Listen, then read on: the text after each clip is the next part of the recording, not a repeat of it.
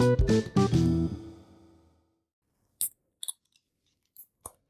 杯。乾杯。乾杯。よし。もうねうん。飲まなきゃやってらんないですよ。マジの酒だ。もうねストロングゼロ飲んでね。効くわ あのさはい。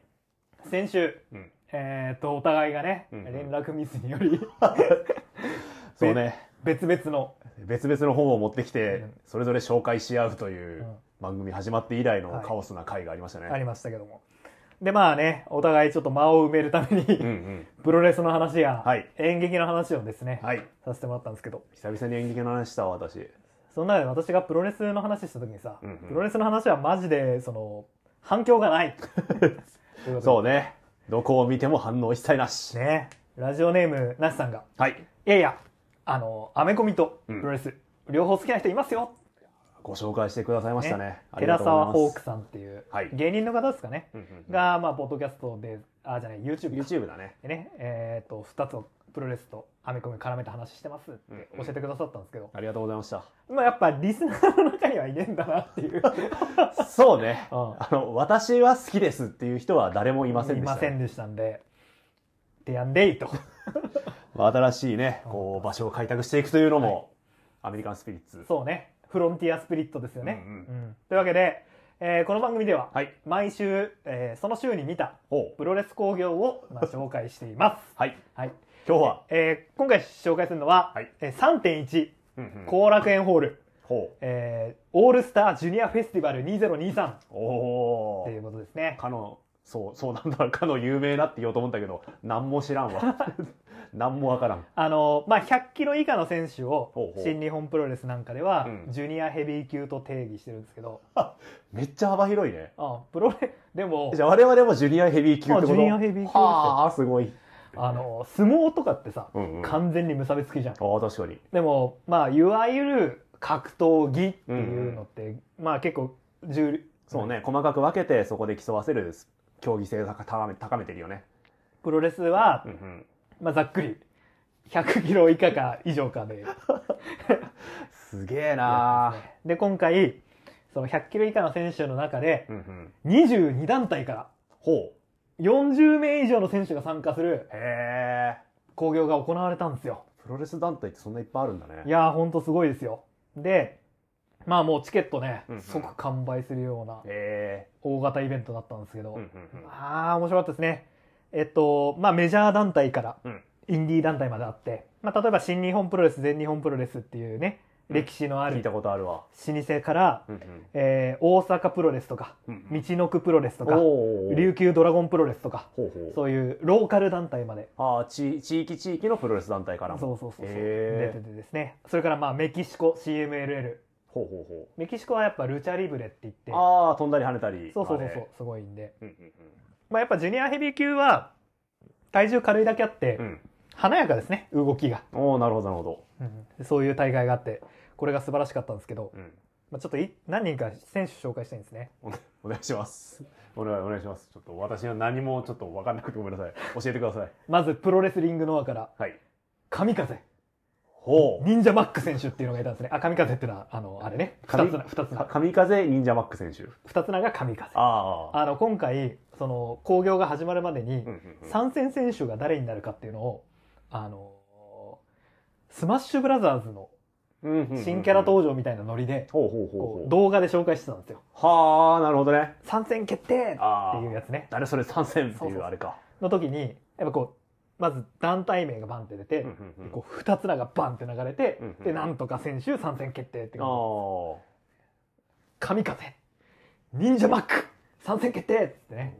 忍者マックっていう選手はうんうん165センチ87キロと。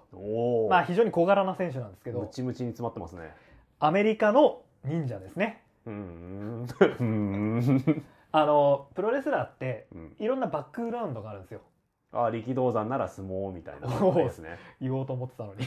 あごめんなさい。そうそう。力道山だったら相撲とか、はいはいはい、まあアマチュアレスリングでこもう国体行ってたとかオリンピック出たとかっていう人もいれば、うんうん、まあ、柔道とか。ああなるほどね、まあ、あと身軽な選手で言ったら、えー、新体操とか、はあはあはあはあ、こういうのがいるわけなんですけど。今二人同時に酒を飲んでしまって変な間が 開いた。置いといて。うわはい。そういろんなバックグラウンドの選手がいんじゃね。るうん。のがプロレスの面白いんですけど、はい。忍者マック選手。うん。バックグラウンドなんだと思いますか？まあもちろん忍術なんだけど。ああえ？前職。前職。前職って言えばいいのかな？うん。今まで何やってたか。うんプロレスラーになるまで。うんうん。わかります？えマクドナルドのクルーじゃないですか？バックだからね。違いますよ。すごいですよ。うん。シルク・ド・ソレイユ。わあすごっサーカス出身。サーカスすげえ。すごいでしょ？これうん。アメコミで言ったらディック・グレイソンだよね。ディック・グレイソンじゃうん。んすごい。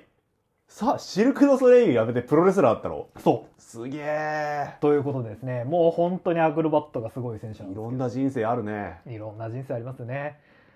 この方とか出てましたし、うんうんそれから私試合は初めて見たんですけどうん。うんこれマジですごいなと思ったのは、ほうほえー暗黒プロレス組織トリプルシックス、う悪そうな名前。今回さやっぱいろんな団体から参戦してるから、うんうんあの暗黒プロレス組織トリプルシックスからも参戦してるんですうんよ。おすごいと思わない？メジャーからインディーまでで。ね。暗黒プロレス組織。うん。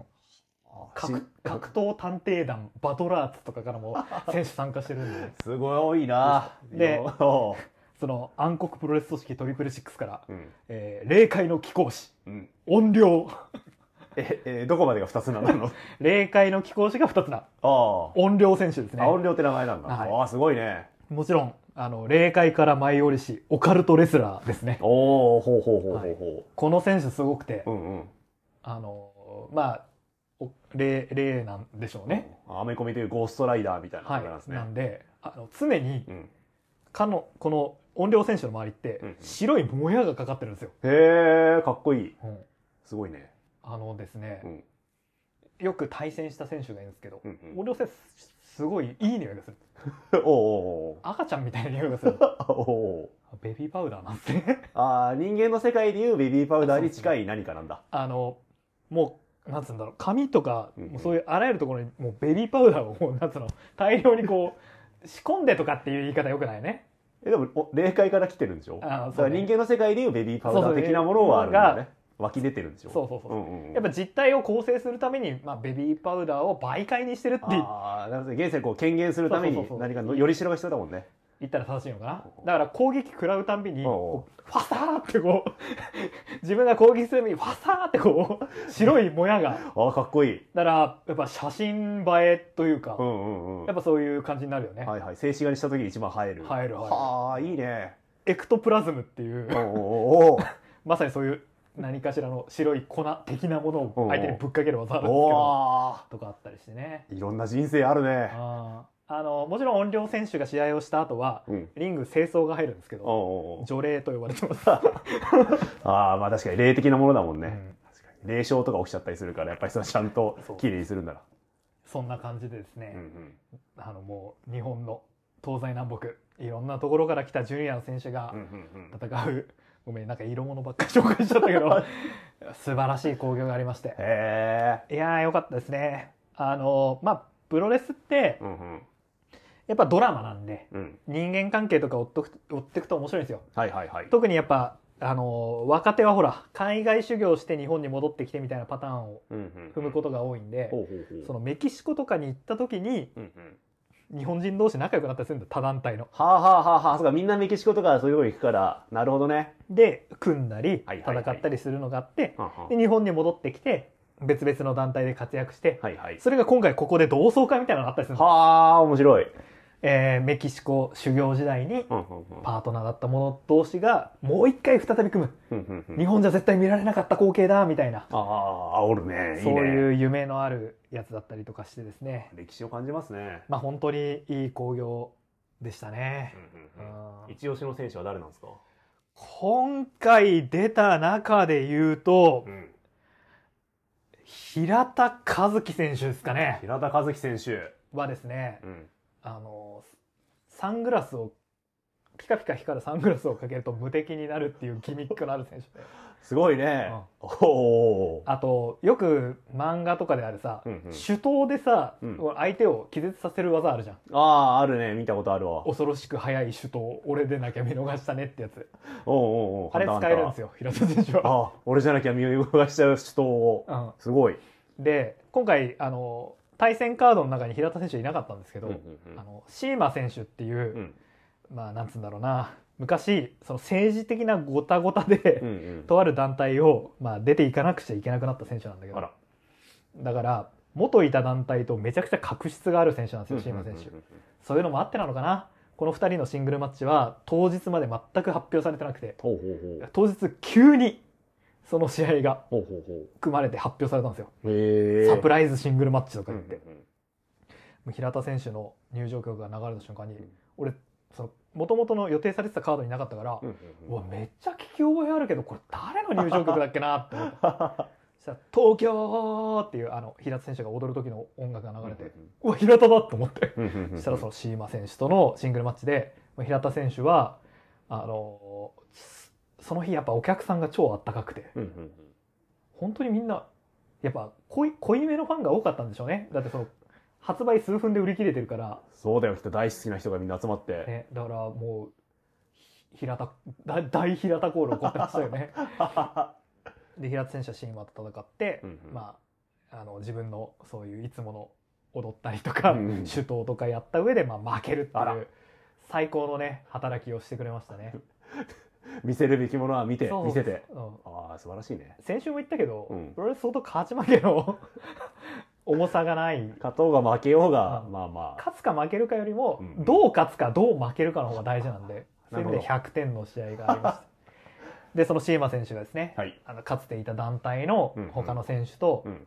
最後握手するシーンとへかあったりして、えこれは長くプロレスを見てた人たちはすごい感動したらしいですね、あの政治的なごたごたで、離れ離れになってしまったタッグパートナー同士がこのジュニアの祭典というお祭りのイベントで、うんああいいね、で今回今回のそのイベントというかえー今回の試合の流れも今後のじゃあ伏線として生かされていくわけですか？そうね。多分はここでその団体をの壁を越えていろいろな出会いや因縁が生まれたんで、またお互い帰ってった後ね楽しみだなって。はあ面白いね。いやプロレスは面白いっすよ。いや普段はプロレスというのはこうそれぞれの団体の中でこう試合してるけど、うん。たまにこういう祝祭を起こしてとかいったらごちゃごちゃにしてその因縁を持ち帰ることでうん。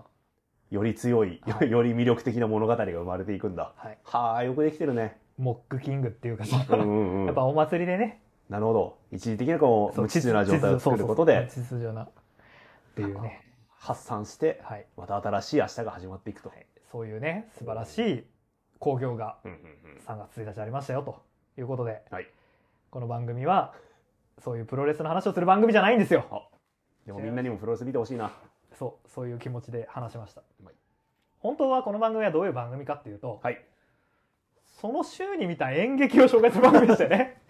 そうなんですよね。あ毎週毎週その週に見た面白かった演劇。はい、まあ舞台系のねラジオですよね、うん舞台系のラジオっていうとなんか急にサブカル感強くて嫌ですね。やっぱあんのかなポッドキャスト舞台い系やーあるでしょうきっと。先週何紹介したんでしたっけ？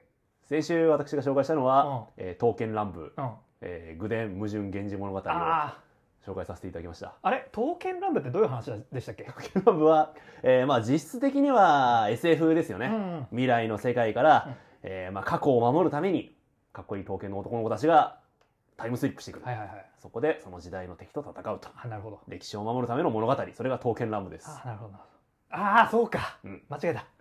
なんか先週さ、うんうん。ストレンジアカデミーとかいうさなんか魔法学校の あ魔法学校もの。はい私が紹介したよね。間違えて読んできてしまったストレンジアカデミー。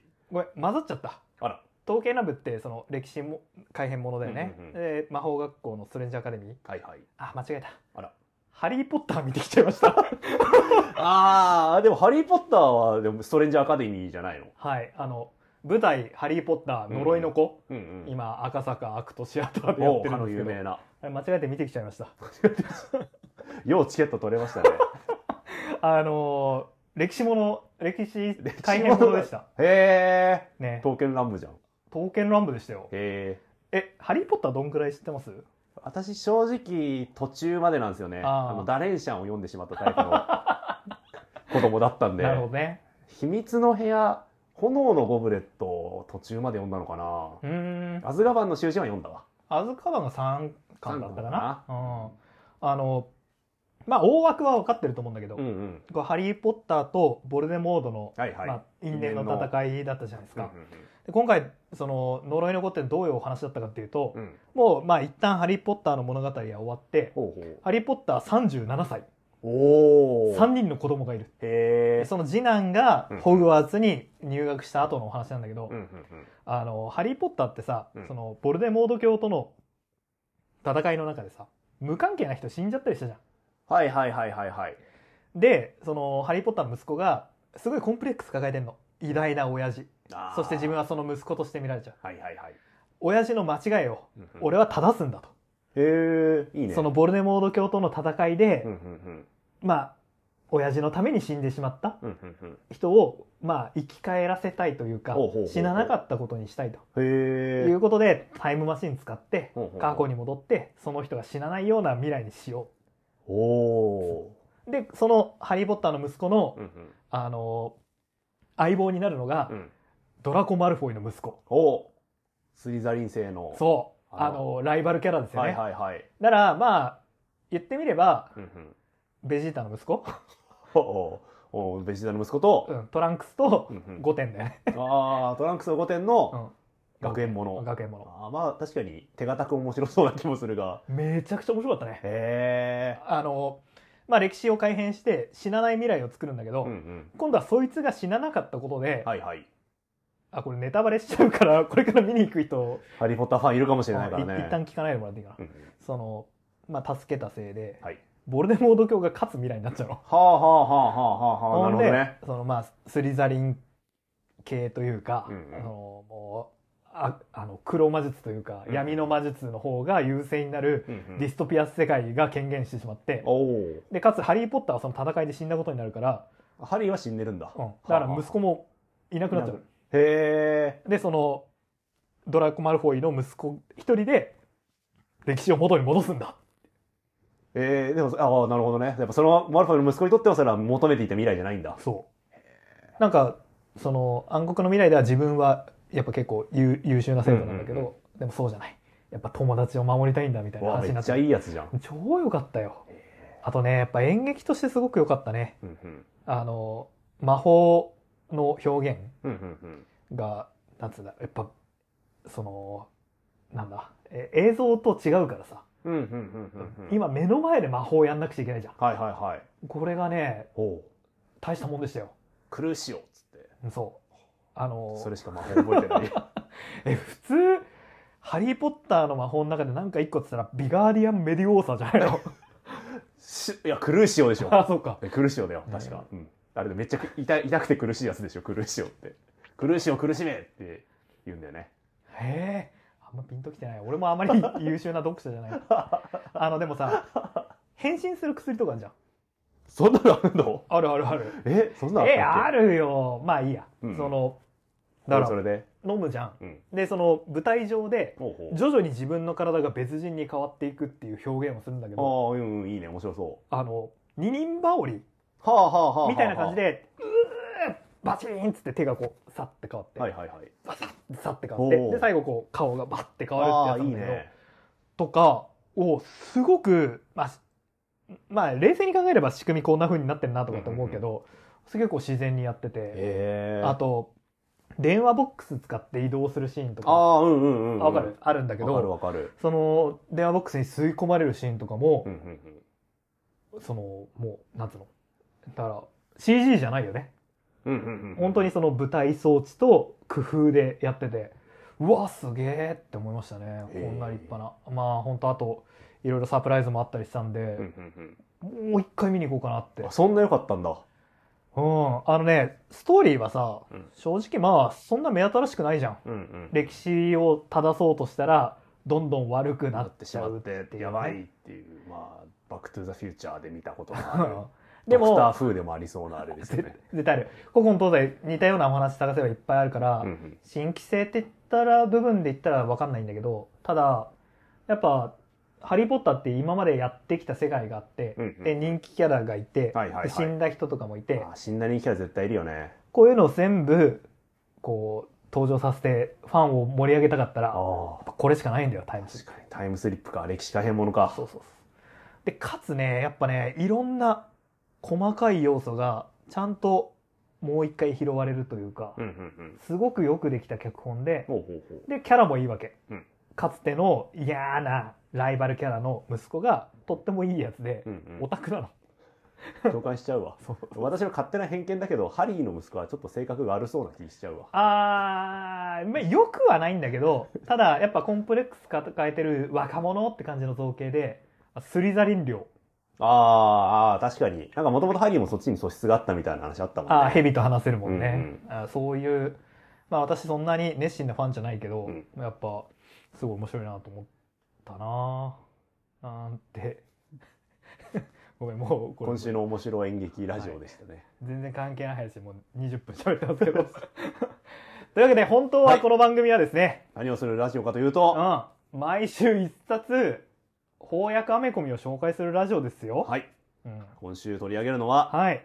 アイアンマンデーモン・イン・ア・ボトル。マーベルグラフィックノベルコレクションのボリューム29はい。ですね、ですね。まああのデーモン・イン・ア・ボトルうん、瓶の中の悪魔、悪魔。うん。瓶詰め悪魔。はい。これは初翻訳になるんでしたっけ？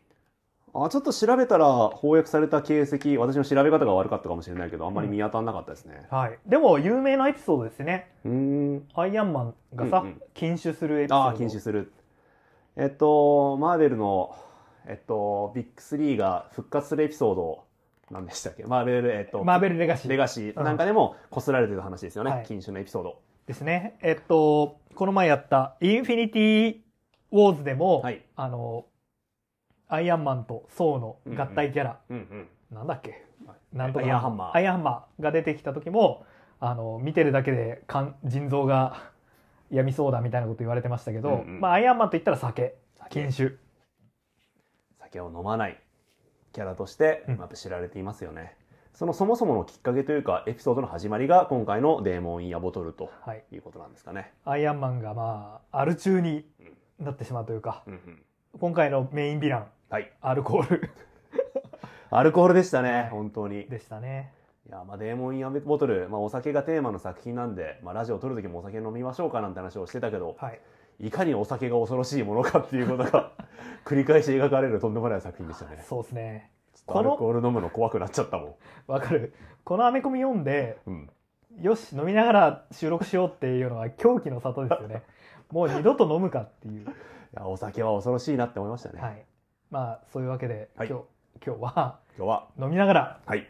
アイアンマンデーモンインやボトルをうん。紹介していこうと思いますんで、ぜひ皆さんもね家にある酒瓶を開けていただいて、はい。ない人ははい。好きな飲み物をはい。買ってきていただいて、はい。それを飲みながら聞いていただけるとよりリアリティを持って臨場感のある お話になるかもしれません。はい。ということで今日はデーモンインやボトルやっていきましょう。頑張ろ今日そ紹介するこのアイアンマンデーモンインやボトル。うはい。1979年ぐらいから始まるエピソードですね。で、これがまた、なんで、なんつうんだろう、評価されてるというか、はい。大事なのかっていうおと、願いします。まあもちろんアイアンマンがね、えっと、今に至るまで禁酒キャラであるという基本のエピソードであるってこともそうなんだけど、はい。それ以上に、こんなになんて言うんだろう、えっと、いわゆる完全懲悪とかではなくて、うんうん。キャラクターの内面を掘り下げて、その自分自身との戦いを描いたってところが画期的だったらしいですね。アイアンマンとは何かっていうのをこう、まあ、短編が5つぐらい収録されてるんですけどこの5つの作品を通じてこう描いていきますよね、うん。アイアンマンとは一体何なのかそしてアイアンマンにとって酒っつうのが一体 どんなものだったのかっていうのを、物語冒頭からね飲酒してますもんね、お結構びっくりしたのは、うん、てけかなり丁寧に、うんうん。その酒に頼ってしまうトニー・スタークと、ああそう。そうだよね。うん、あのゼデーモン・イヤード・ボトルっていうタイトルなんだけど結局それって一番最後に収録されてる短編のタイトルで、うん。それまでは全く酒の苦しみとかってほほまあ多少あるんだけどほとんどないんだよね。あ。物語のすごい奥底で流れてるけど表面上は普通のいわゆるヒーローコミが続いていくっていう構成だからよくできてるよね。いやよくできてるよ。あの丁寧に伏線張り張ったなって感じだね、うんうんうん。例えば最初のシーンで言うと、はい。アイアンマンがまあひジェット機うんうんうん。飛行機の中で移動してる中で、ファーストクラスなんでしょうね。きっとスタッフコーポレーション社長、ジン飲んでますね。あの飛行機にありがちなちっちゃい瓶のお酒ですね。ああああそうね。本当だ。でジンを何本も瓶重なってますからね。それに関しては特にこのエピソードでは一言も触れられないんですよね、うんただ飲んでるっていうだけで。お酒飲みすぎですよとかそういうことじゃなくうんて、ってやつですねでえっ、とそうやって飲んでるとなんか戦車が戦車が飛んできて飛行機が墜落してしまう。でその飛行機をまあ不時着させるためにトニーはアイアンマンに変身するというようなエピソードがありますね。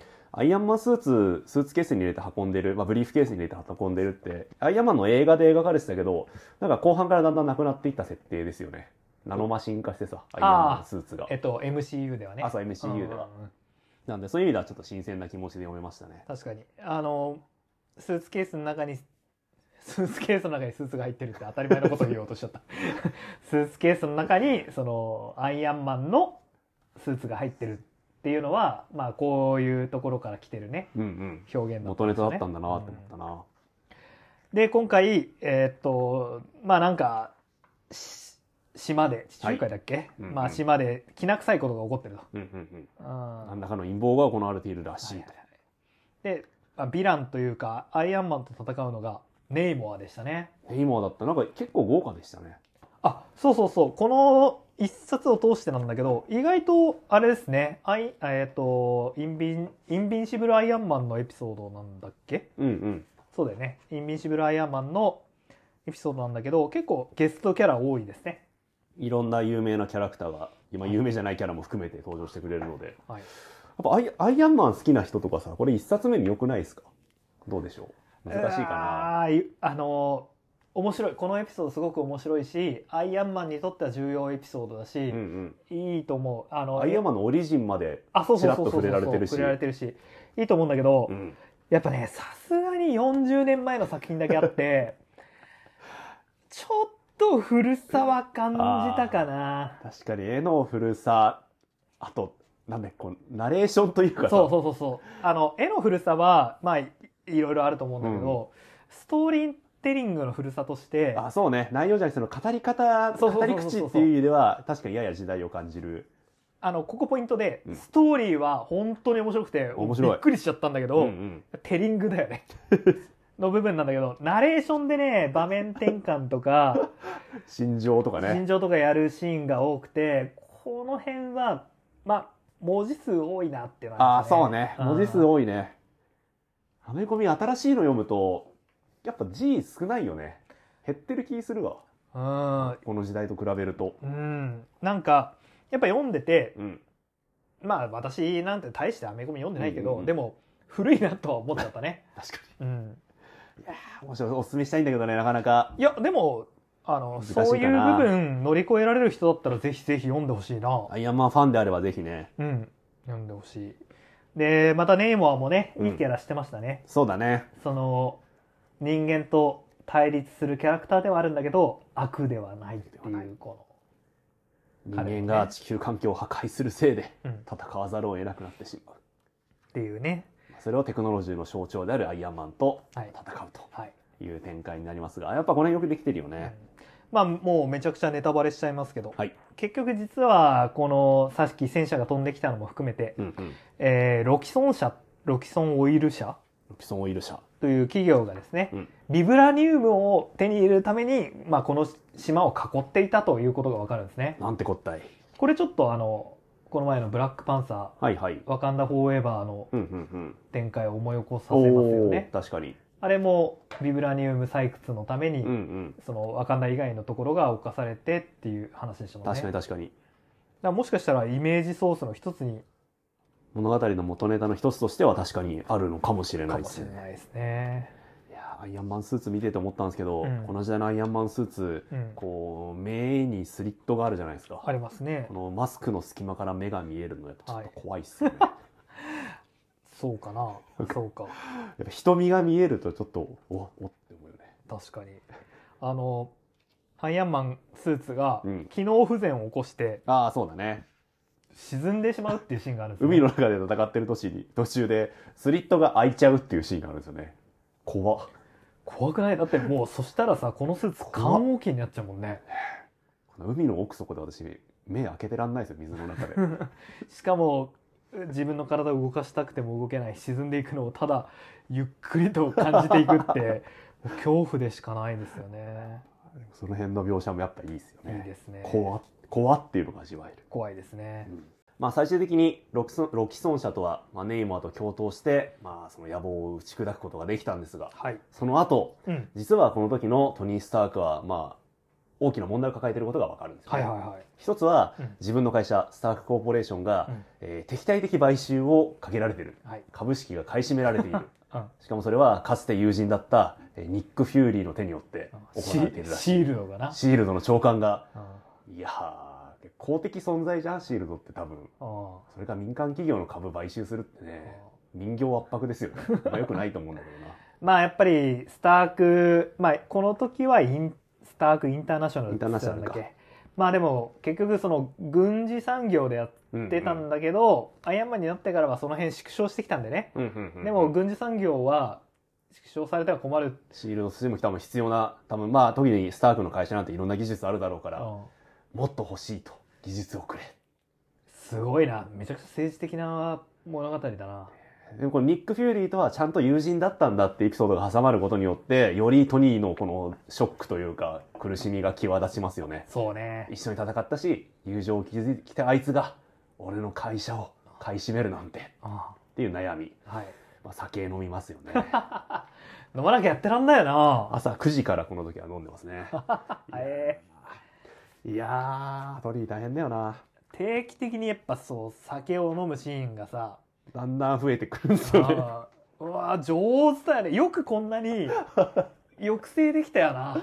いやーそうだね。そうだね確かに。アメコミって確か2週間に1話とかだよね、うんうんうん。うん。いやー。丁寧よ丁寧。丁寧だね。私なんかせっかちだから多分せ先週酒飲んでたらもううん。2週目でアル中のエピソードやっちゃ3 週目でも復活してるね。うなんかこのそのいろいろ辛い思いにやってお酒を飲んじゃうってシーンがだんだんだんだん増えるうんっですら挟まれることで。ねで酒の量が増えるとどうなるかっていうとまずはトニーの、まあ、本来の仕事というかもともと技術者ですからね。こういろんな武器の設計図を書くんですけど、まあ、図面が引けない。うまく丸が描けない。あこの時70年代っぽいこう斜めの製図板使ってるのちょっと時代感じるよね。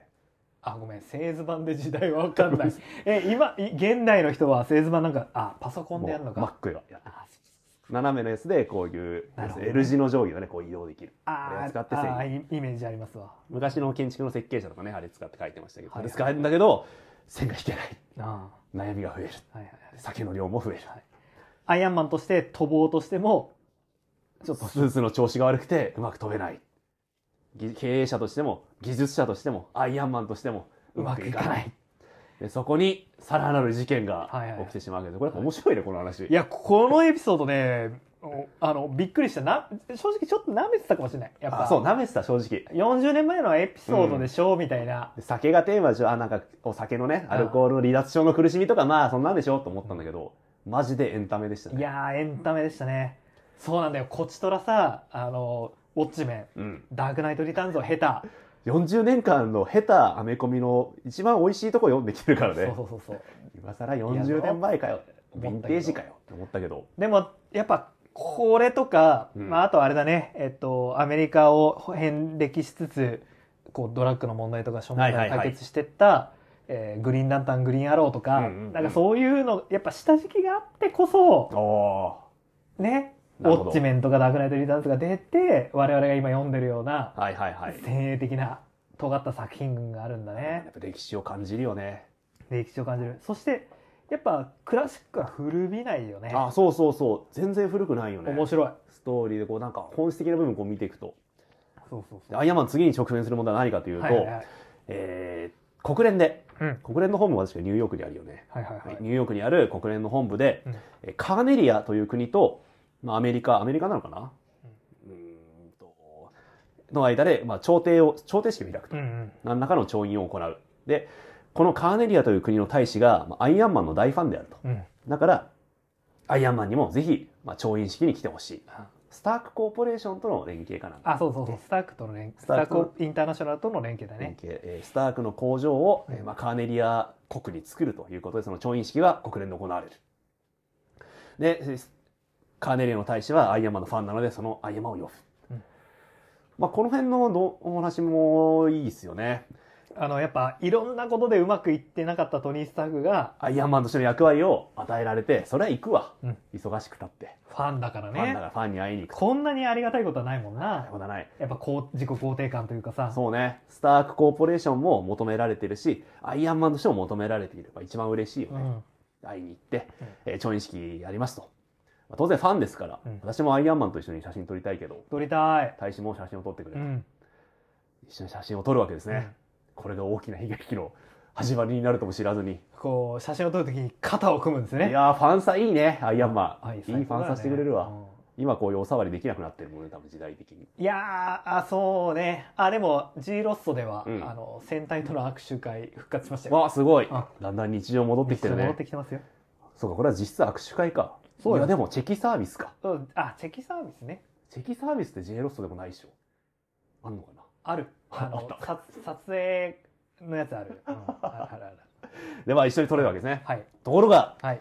皆さん覚えてますかね？アイアンマンのスーツはうまく機能しなくなっていると。そうでした。あの、えっと、今ちょっと我々の話の中ではね、うんポンポンと語りましたけど、ちゃんとじっくりじっくりアイアンマンのスーツが、ちょっと調子悪いぞっていうのが積み重ねられてきて、その最終的な結果がどうなるか。うん大使の肩に手を置いたとこたん、手のひらからリパルサーが暴発してし暴まう。発してしまう。えー大使の体は引き裂かれて死んでしまうと。これさ、まあ、これ見て思ったけど、うん。手のひらに武器がついてるっ確かにて、確かに。やっぱその、確かに。ね、いや、よくないよね。常常時身につけとくスーツとしては良くないのやっぱこうにここのなんつうの前腕前腕とかについてればいいよかったよな、腕、手のひらはよくないよね。う使うもん、よく。んうん、使うもん。よく使うところで武器使うの置くのはよくないね。そういう構造的欠陥を物語に組み込みましたね。素晴らしいね。ちょチェちょうどチェキ会の時だったからしかもマスコミの写真カメラが前にあって、ね。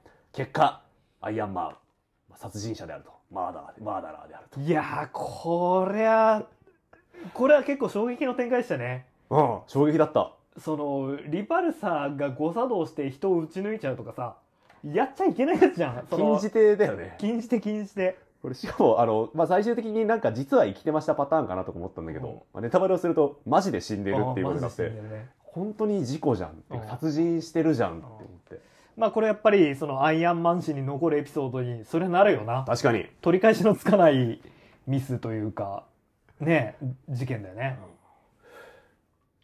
この時うん。私は知らなかったんですが、はい。トニー・スタークはアイアンマンであることをどうやら隠していたらしい。あそうそうそうそう。これさえっとちょっとこの先の話もそうなんだけどさ、うんうえっとまあアイアンマンはトニー・スタークのボディーガードとして雇われてる謎の人物。人物っていう設定で撮ってるし、アベンジャーズ仲間にも秘密だったみたいねそうだね。キャプテンアメリカもなんか知らないっぽかったもんね。体だったね、うんなんか意外だったな意外。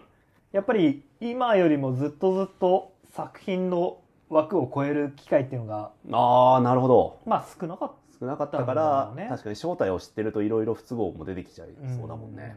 うんだからなんか不自然なぐらいね、うんうんあのえっとやっぱりアイアンマントニー・スタークは社長じゃないですか、はいはいはい。でも、えーん？トニー・スタークは社長だけど、うんうんアイアンマンは、えートニー・スタークのボディーガードっていう設定だから部下。社員ですよね。そうそうそうそうだからアイアンマンが他のその社員と話す時はうんうん。対等なはずなのにああ、そうね。なんかそうね。呼び捨てしちゃっていや、ミスターをつけてください。そうそうそう言われるシシーンがあったりしてこれも変身ヒーローとして面白い。相撲を抑えてますよね。あの面白いんだけどそんなにうそこまでうかつだとバレるだろう 確かに。とは思ったよねそう呼ぶの多分一人しかいないぞっていうとこあるよね。あのこの当時はうん。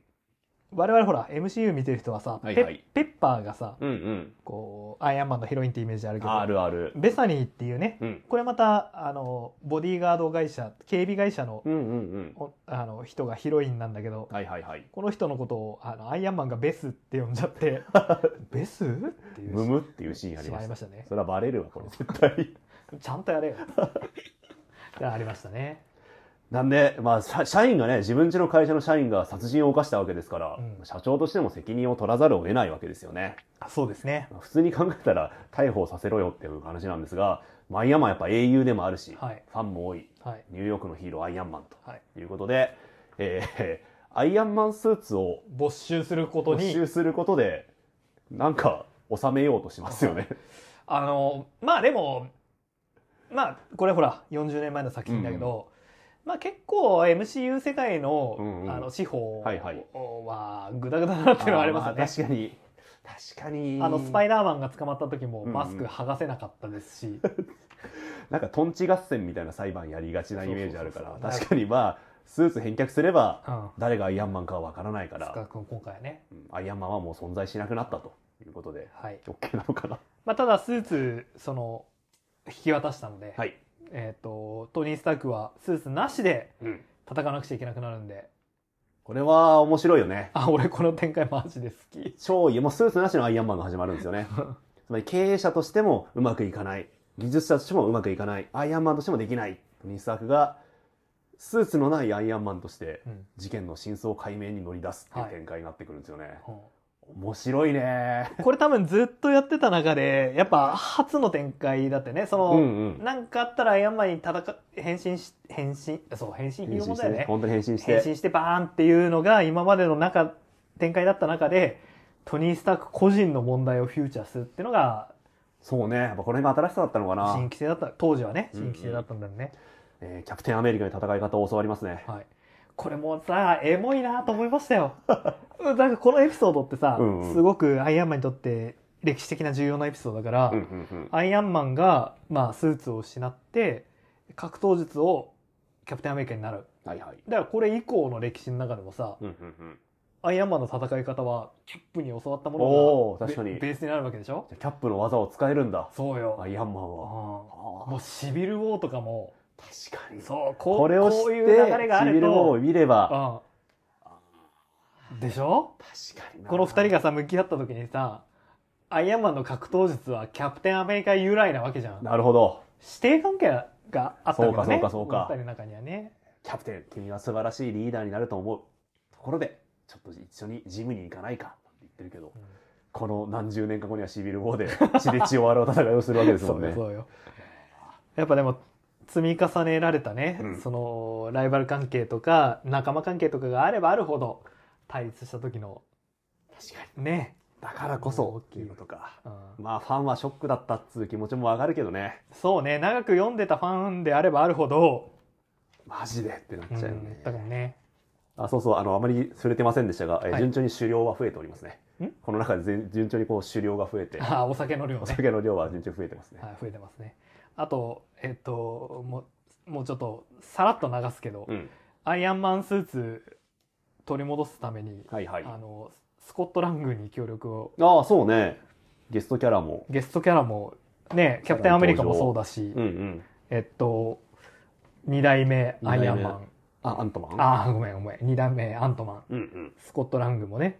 きっちり活躍をしてくれて。かつあごめん。スーツ取り戻すためじゃねえやえっと情報を引き出すため情報を引き出すすためにね、うん。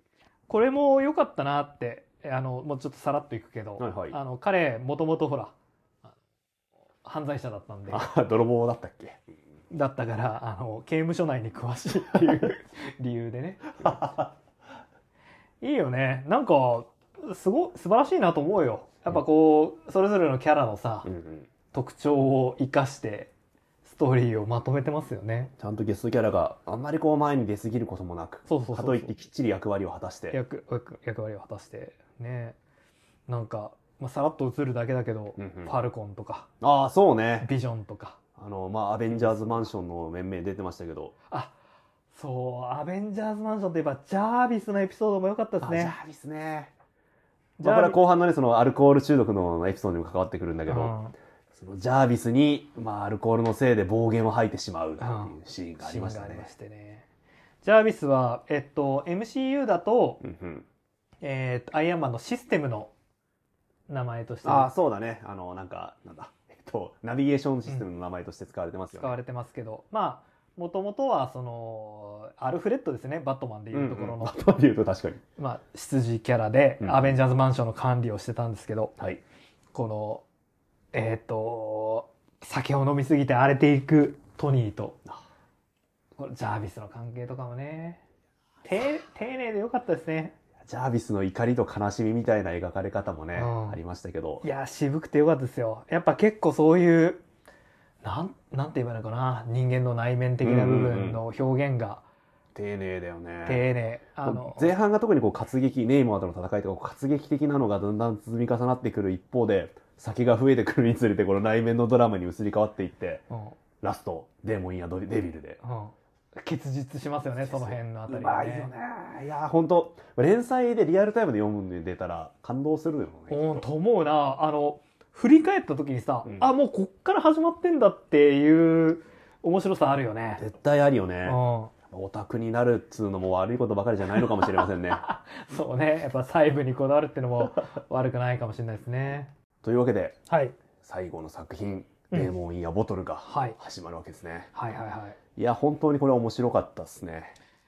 そう。ねいややっぱこの積み重ねもあってうん。面白かったですね。酒での失敗ってさ、うん、なんかヒーローの失敗の中でも割とこう身近に感じてしまうところはありますよね。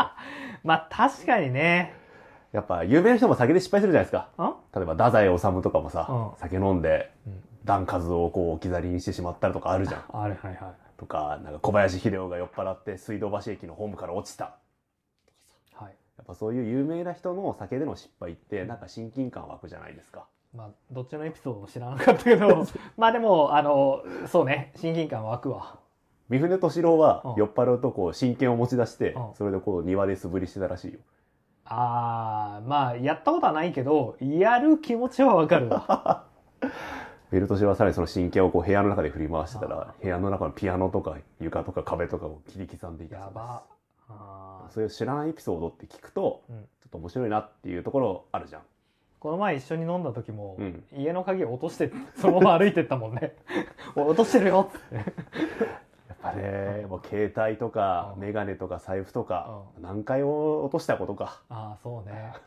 あそうね。俺俺がベロベロになった時にあの財布とか一回預かってくれてた時あったよね。あったね。ああの、気づいたらいなくなっていて、あカバンだけが残されていた時もあった。わ。あの時はありがと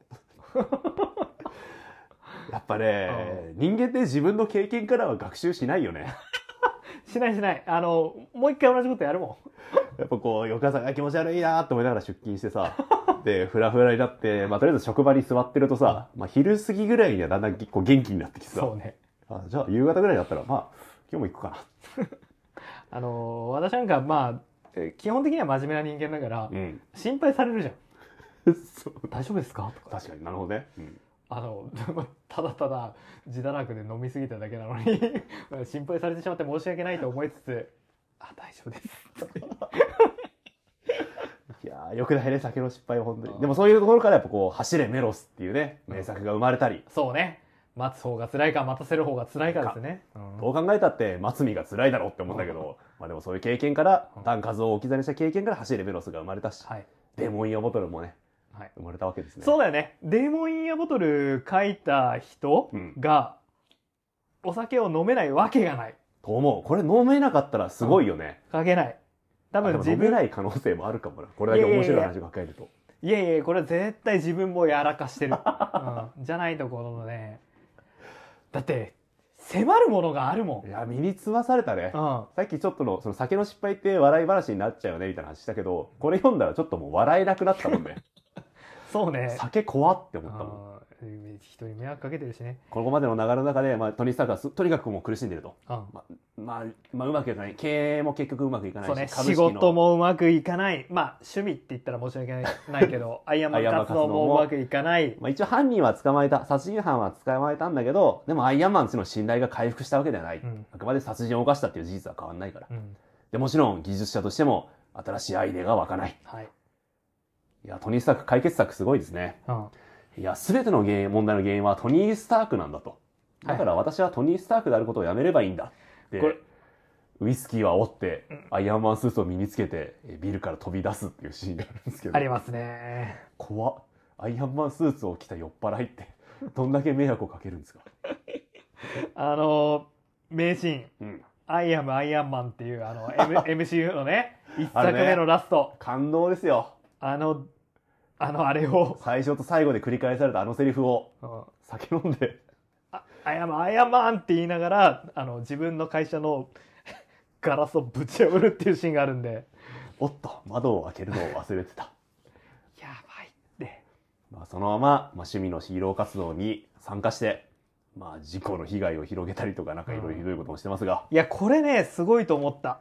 その、アイアイアンマンというか、まあ、トニー・スタークでね、うんうんトニー・スタークが、あの、経営者としてもそうだし、技術者としてもそうだし、うんうん。いろんな面でうまくいかなくなって、でも、そのトニー・スタークを捨ててアイアンマンになろう。んうん。う。で、アイアンマン、アイアンマンにって言うんだけど、アイアンマンとしても、酔っ払ってるからね、うまくいかない。貨物車かな、うんうん。をこう助けようとして、逆に有害物質をばらまいちゃうとか、もう本当にやめてくれっていうぐらいトニー・スタークを追い詰めるよね。詰めるよねいや俺これね正直すごい分かってー、うんうんうんやっぱ自分もその仕事で、まあ、失敗というかうまくいかない、まあまああるよね。仕事で自分一人じゃできないからうね。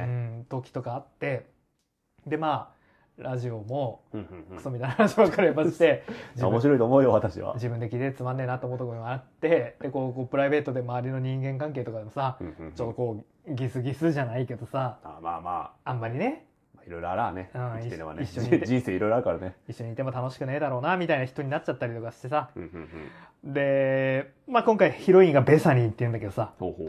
助けてくれって頼むシーンがあるんだよねああ、そうだねあ。ヒロインに対して、酒をやめようとするんだよね。このなんつうの真の迫り方？うんうんうん。ね。これは酒飲まないやつには書けないですよ。おおなるほど。書けます？うーん。確かにうん自分ではコントロールできない面ってやっぱあるだろうからね。うんやっぱこうなんかいろいろ頑張ってきた仕事がうんうん、なんか上の一声でひっくり返された時とかあーまあめっちゃリアルな感じするけど まあまあどの世界でもきっとある。まあ毎日世界でい100万件ぐらい起こっているきっとそういう悲劇はあるよねあ。れね本当はそう思ってないんだけど、うんうんうんあのお前が息子じゃなければよかったって言ってしまった「ハリー・ポッタ酔っ払ってた？ー」あ酔っ払ってなかったわシラフで言うのはマジでやばいやつ。でもやっぱそのなんつうんだろうやっぱ気持ちが安定してないとそういうことって起きちゃうよね、うんこうやって周りに手を助けの手を。いや俺これすごいと思うよ。トニー・スタークが。うんベサにあベスか。ベス。どうか助けてくれって言えるの。ああ自分で問題に気づけてそれを解決しようとする。そう。でその後ね 禁酒するために めちゃくちゃ苦労するシーンとかもうめちゃくちゃリアルだよね。リアルだね。この辺はやっぱリアリティすごいよね。リアリティすごい。あのやっぱりどうしてもイライラしちゃってうん。当たっちゃうっていうシーンを描くの。これすごいよね。すごい。え週に当たったりします？いやーまあ私これ読んでちうん。ょっと酒飲むの怖くなったもんね。いやあーそうか。怖っと思って。ここまでじゃないけど、うん。やっぱイライラしちゃうとそのいつもにこやかにししようとしてるけどそれができなくなる瞬間っていうのは、まああるよね。あと自分は結構酒飲むと、うんなんかわけわかんない暴 暴言というかその 世の中に対すなんかその対象広めの恨みつらみ吐くことあるよね。それは俺が悪いっていうのかよみたいなこと言うよね。デーモン・イン・ア・ボトルってやつだな 悪魔が俺をそうにさせたね悪魔が悪いんだいやだからそうでもこの作品の素晴らしさってそこじゃん。うんそのに今までキャラクターだったこうはいはいはいはいはい。コミックのそうね。トニー・スタークアイアンマンってキャラに過ぎなかった存在が自分と同じというか自分と似た人問題を。間なんだっていうことを言ってくれたことであこれでコミックがフィクションじゃなくなっフィクションじゃなくなったというかなんつうんだろう。フィクションとリアリティのこの淡いがすごくこう。生まれるよねこれで。広がりが。来たんだよね。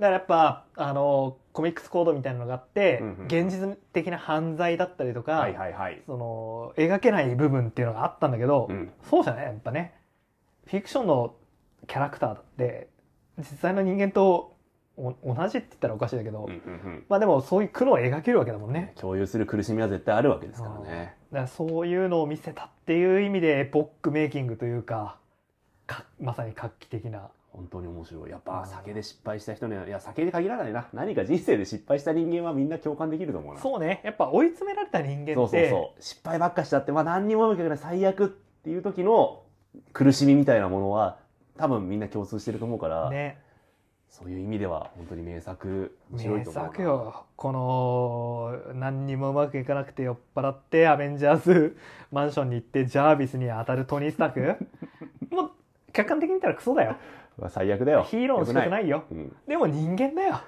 そうなんだよね。いやー、やってしまうんだよ、人間はこういうことを。うんそうなんだよ。だからこそ最後の最後うん。あのまあ絶対ジャック・ダニエルなんだけど まあアース616ではね。ジャック・パワーっていうんですか大企業の社長ながらもっといい酒飲めとも思わなくもない。確かに。確かにな。ジャック・ダニエルって我々でも平知っ気でてるお酒だうんも飲めるからなこれをその。飲むかどうかをね、都合として送ってこの葛藤するシーンが、最高だよね。酒を選ぶか。うん、それとも夢を選ぶか。うん。っていうセリフがあるんですけどうん、これが、実はそのネイマーと戦っていた第1話と対応してるっていうのが、最高に美しいオチなんですよね。美しいよね。いやもう、もうほんとちょっとしたセリフなんですよね、うん。第1話の。それをもう一回最初の一番最後に持ってくるっていう。うん。痺れたね。しびれたねやっぱりえー古いエピソードなんで、うん。その古さを感じるところはまあ少なからずあるよ。うんでも人間の愚かさってうん。いうの愚かさ、は苦しみ。たかが40年じゃ変わんねえからな。人間の強さというか尊さみたいなものをね。うんそうそうそうそうそう弱さと尊さがあありましたよここには。人間は素晴らしいなって思う。人間参加ですよ、そうね。人間の素晴らしさを感じられる。感じられた、うん、素晴らしい。これあれ？これさ、うん最初のページ見るとほうほう。アーティスト。ほジョン・ロミータ・ジュニア？うお聞いたことありますね。えジュニアなの？ジュニアってそんな40年からやってんの？本当？これ誤色じゃなくて？ジョン・ロミータ・パパはシニアじゃなくて？シニアはやってたけど。ジュニア？ジュニアか、78年。うん、まあ別に仲はないか、まあ仲ないか。うん。し逆にシニアはそんな昔からやってたってことじゃ。ね。すごいな。うん、まあというわけでね、はい。あのレジェンド的なレジェンドアーティストアーのティストがレジェンド的な物語。ぜはい。ぜひぜひひ。読んで。人生で失敗をした人、誰かを傷つけてしまった人にはみんな刺さる。そうね。素晴らしい物語だと素思い晴らしいです。ますんで本当に。ぜひ読んでみてください、えっとアシェットだけどバラでも買えるよね。あ私そうね。えっとアシェットの公式ホームページで、うん。まあちょっと送料かかっちゃうと思うんだけど本体価格2000円だからね結構気軽に手出せるかなと思いますんで。バラ売りはい。できますので、はい。まあアシェット全部買うのは大変かもしれないけどこの一冊だけとかなら、そうね。これをぜひお勧めしたいですね、はいはいはいはい。あの MCU ファンにもね、うん。ぜひ読んでもらいたい一冊だと思います。はい。というわけで「アイアンマンデーモン・イン・ア・ボトル」でした、お酒を飲んでしくじっても、まあうん。人生は終わんないし、うん。でむしろしくじったところでどう振る舞うか。はい、酒癖がやばいやつは一体どうやって生きていくのかっていうことがきっと大事なんでしょうね。そうね。あの失敗とかそ嫌なことうまくいかないこと。人生やっぱさ、うん。その他人とこう相乗りしてるうそうね。わけじゃん。はいはい。だから宇宙船地球号。そうそう宇宙船地球号。藤子 F 不二雄も言ってたわ。あそう。相乗りだからさうまくいかないことあんじゃん、いやでも欠点があっても失敗がしてももう人生はやり直せるから。うん、本人の前向きな姿勢とそ周囲の支えさえあれば。っていう話ですね。うそうだと思うよ。つまりこう自分のことだけ考えてるとうん。やっぱ破滅的になっちゃう時あるよね。ああそうね。でもそういう時やっぱ周りがあるんだ。周りによって傷つくんだけど、うん。周りがあることで立ち直れるみ一たいなとこなんか戻ることもできるっていうことだよね。あるんじゃないかな。そういう人生の尊さを教えてくれたよね、本当に名作です。うん、まああとはやっぱあれだね。ニック・フューリーがクソってことですね。敵対的買収の話は最終的に解決しなかったですよね。そうですね。これこのままそのスタークインターナショナルは買い取られちゃうんだね。あら。あれ？このこの後だね、そうそう。うん。この後展開とは知らないですけど、うん。この現状を出すと買い取られるっうん。ていうオチになってるんで、ね。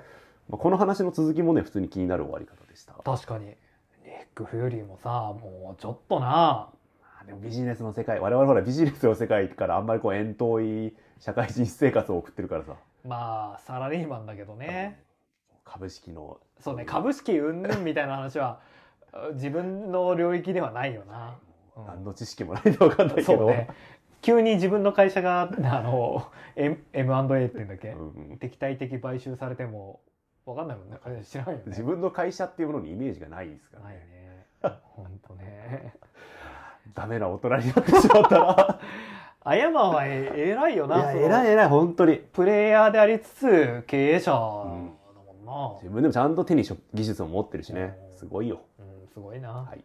そういった男がいろいろ剥ぎ取られて大変な思いをするっていうねまあでもそういう意味ではに誰に誰しもに共感できる部分が、うん、絶対あると思いますね。特別な話ではないですね。うん、誰しも共感できる。はいという名名作エピソードザ名作エピソードですねはい。はい。ということで、まあ今日我々、ストロングゼロをと見ながら飲み、ながら放送したんいで、やこの作品を読みながら飲む酒は苦いですね。苦いね失敗したなって思っちゃった。いいのだろうかってね。まあ、人生を見つめ直すきっかけになりました。むしろ逆だよね。やっぱ2週間禁酒して挑みましたみたいなのそうね。が正しいそれぐらいの方がきっとかもしれないねかも。しれません。うんまあこれからも私は多分お酒を飲むだろうけれども、まあこういうね、トニーの悩み自体っていうのは、うん普遍的なものですから、だと思います。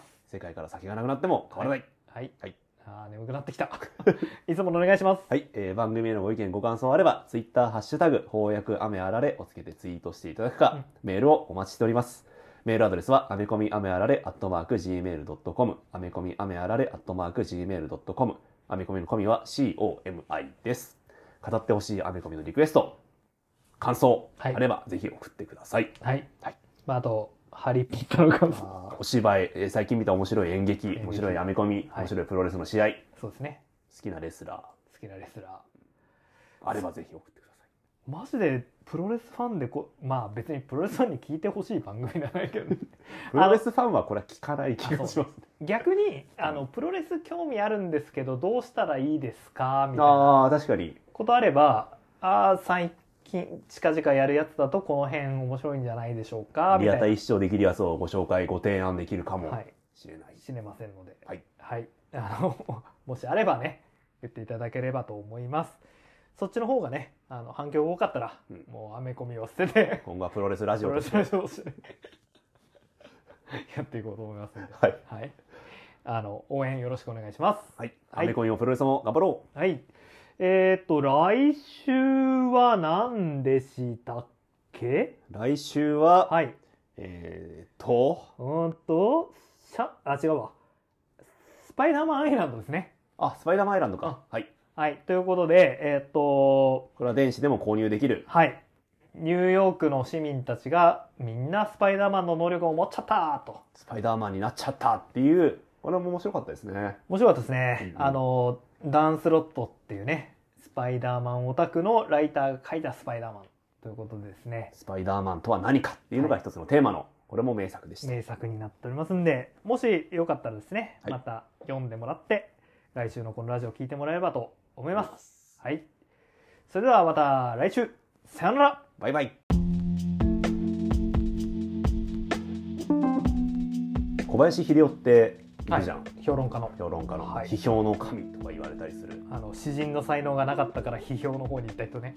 美しい花はない。はい。花の美しさというものがある。おあれ逆だっけ？わからん。ねなんて言ったけど、ああの人はめちゃくちゃ酒癖悪かったらしいですね。あまあ、酔っ払ってうん。水道橋駅のホームから10メートルぐらい落ちて 死にかけた話とかね。意外と無傷だったという話とかあるいは鎌倉で飲んでて酔っ払っちゃって「いやもう一軒ぐらい行くか」っつって近くにある小料理屋に入ったんですよ、うん。そしたらすげえサービスも悪いし飯もまずい「なんだここはやってらんねえよ」っつって店から出ると多分民家だった。っ やべえ！ていう、まあ、だいぶやばいあ人酔っ払って電車乗ってたら前にまあ有名な俳優がいたんですって。うん。でチンパンジーに似てるなって、君はチンパンジーに似てるねって言ったらボコボコにされたそうです。やっぱちょっと昔の文豪って昭和の文豪ってやばいとこやばいよね。でその水道橋駅から落ちて小林が死にかけたって話はやっぱり結構話題にもなったらしくて、うん。マジで死ん1週間前に同じところから落ちたやつは死んだそうです。偶然生きてたんだけどでそれを聞いてうん。坂口安吾っていう小説家が、はいまあ、ブライ派で有名なはい。小説家です、彼が「あの教祖の文学」っていう本を書いててそれで小林秀夫ってすげえやつだと思ったけどうん。別は大したことねえなうん。単なる酔っ払いだなっていうことが分かった。うん。だから我々はそのやつの文体に騙されていただけなんだって書いていて、やっぱ酔っ払うと本質が知られてしまう酒を飲まない方がいいのかもしれないな。なるほどね。俺も後楽園ホール行くために、ん。あの最低でも月1水道橋行ってるんでホームから落ちないようにしますね。気をつけよう、うん。